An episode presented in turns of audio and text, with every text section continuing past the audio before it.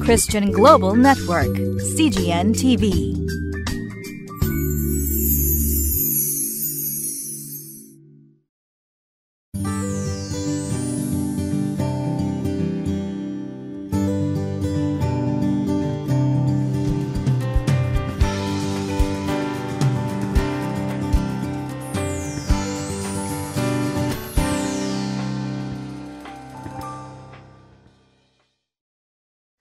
皆さんご機嫌いかがですか？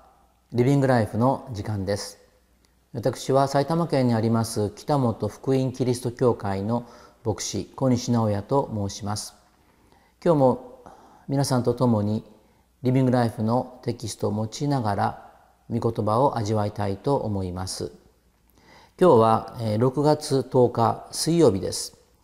今日の聖書の箇所は旧約聖書の列王記第2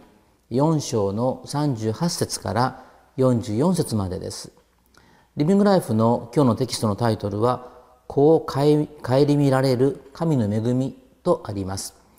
このタイトルは何を意味するのか共に学んでまいりましょう。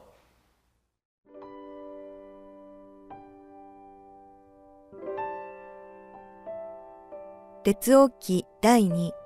24章38節から44節エリシャがギルガルに帰ってきたとき、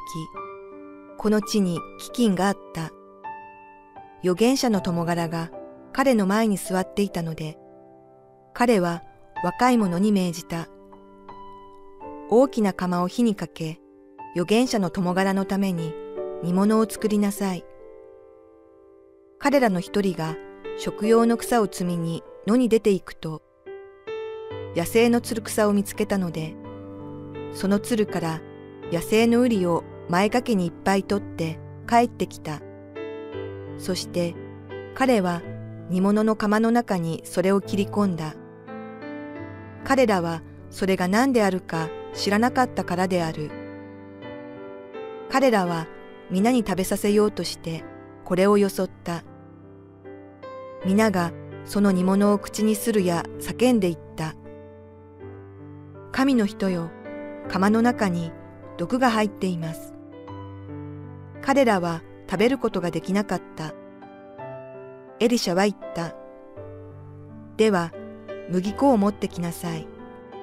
彼はそれを釜に投げ入れていった。これをよそって、この人たちに食べさせなさい。その時にはもう、釜の中には悪いものはなくなっていた。ある人がバールシャリシャから来て、神の人に発音のパンである大麦のパン20個と、一袋の申告とを持ってきた。神の人は、この人たちに与えて食べさせなさいと命じた。彼の召使いは、これだけでどうして百人もの人に分けられましょうと言った。しかし、エリシャは言った。この人たちに与えて食べさせなさい。主はこう仰せられる。彼らは食べて残すだろう。そこで召使いが彼らに配ると、彼らは食べた。主の言葉の通り、それは有り余った。今日の聖書の箇所は、列王記の第2、4章の38節から44節までです。この列王記の第2の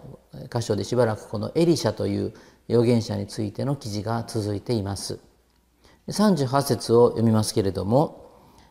エリシャがギルガルに帰ってきた時、この地に飢饉があったということが書かれています。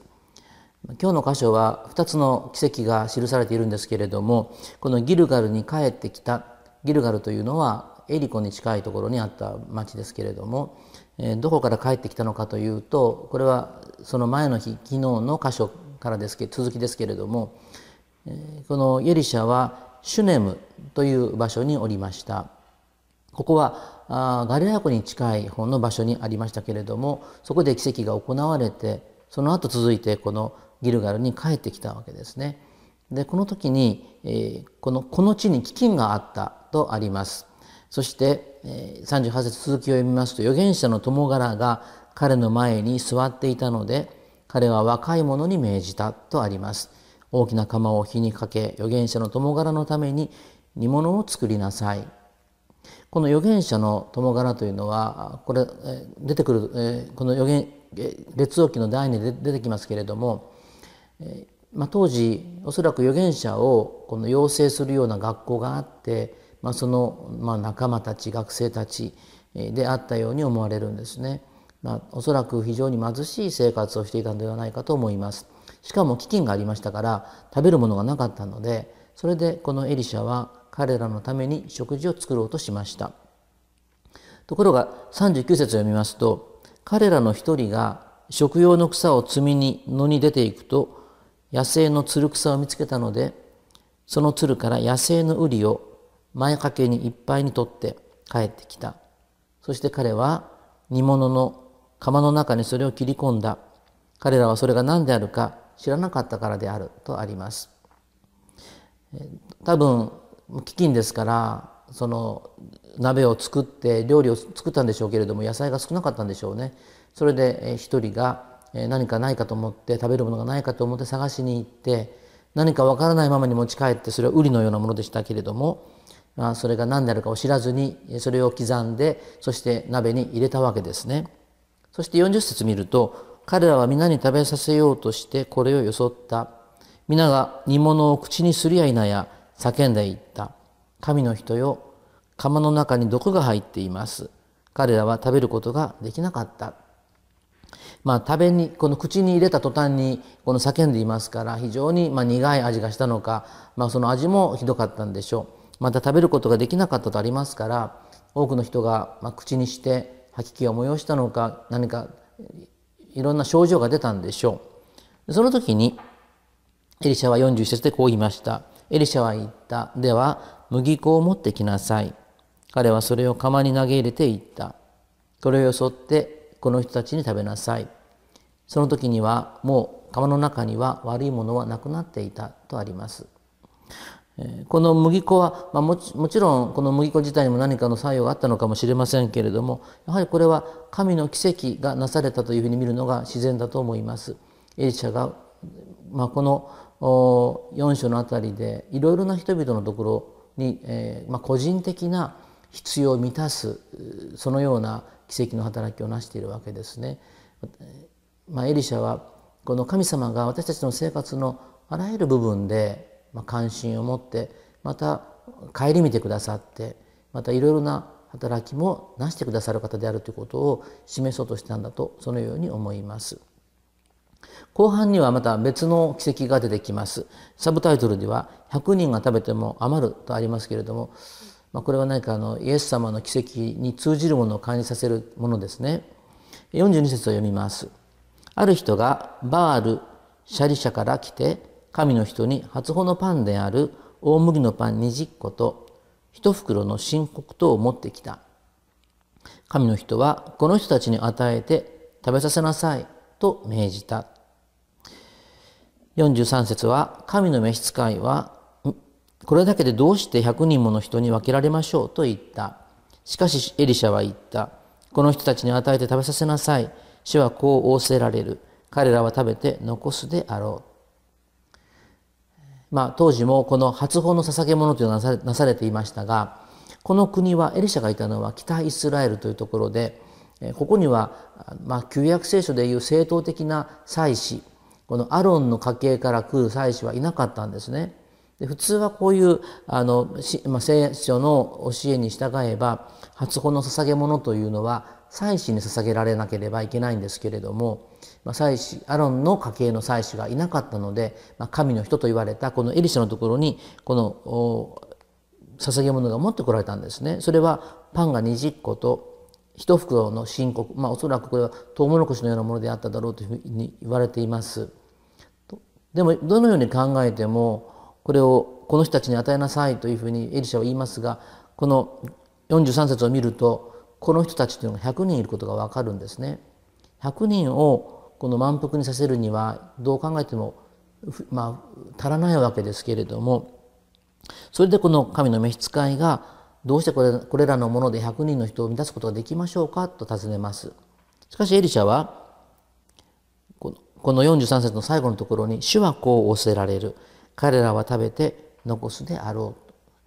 エリシャは神様から啓示を受けていたんですね。そしてこの神の力を信じなさい。そして私が命じる通りにしなさいという言葉をエリシャは神様から受けてたんですね。ですからまあ普通に考えるとこの20個のパンで100人を満たすことは難しいというふうに人間的には考えるんですけれどもエリシャは神様の啓示に従ってその神様の命じるままにこの100人の人に分けなさい。神様がこうおっしゃっているからというふうに言うわけです。そして実際にどうなったか。と見ると44節にそこで召使いが彼らに配ると彼らは食べた主の言葉の通りそれは有り余ったと書いてあります。そのように、まあ、ここでも、まあ、2つの奇跡がいろいろなこの人々の生活の中の必要を満たすそういう奇跡が起こりました。まあ、特にこの2つ目の奇跡というのはイエス様が5つのパンと2匹の魚で5,000人の人を給食をしたというその予言あの奇跡に非常に似ていることを感じさせられますけれども、まあ、エリシャは旧約聖書の中の預言者の中で特にこのイエス様の奇跡の、まあ、モデルのような働きをしたというふうに言われることがあります。私たちも生活の中にいろんな必要があるわけですけれどもでも神様により頼む時に私たちの思いを超えてあるいは想像を超えたところから不思議な助けが起こったり不思議な見出しが与えられることその神様の力を信じて私たちも歩んでいきたいそのように思います。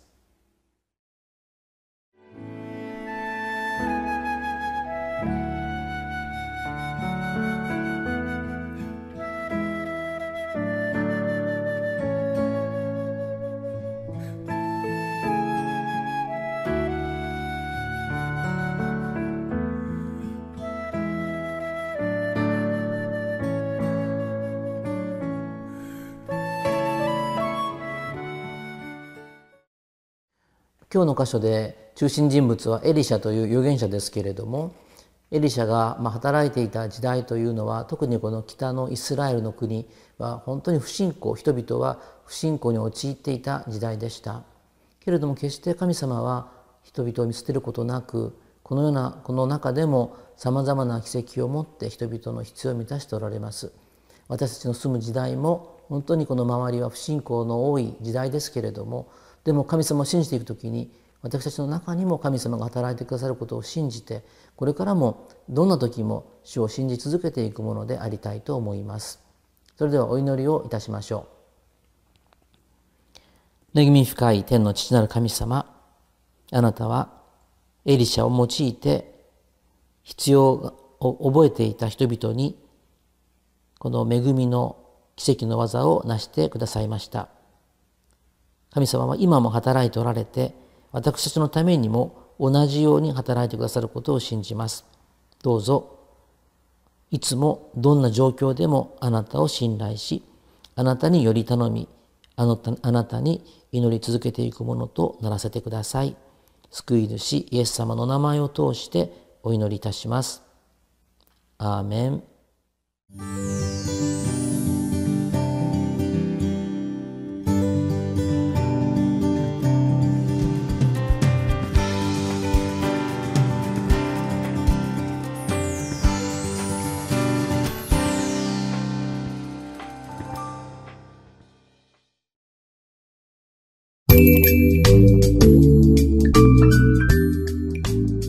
Christian Global Network, CGN TV.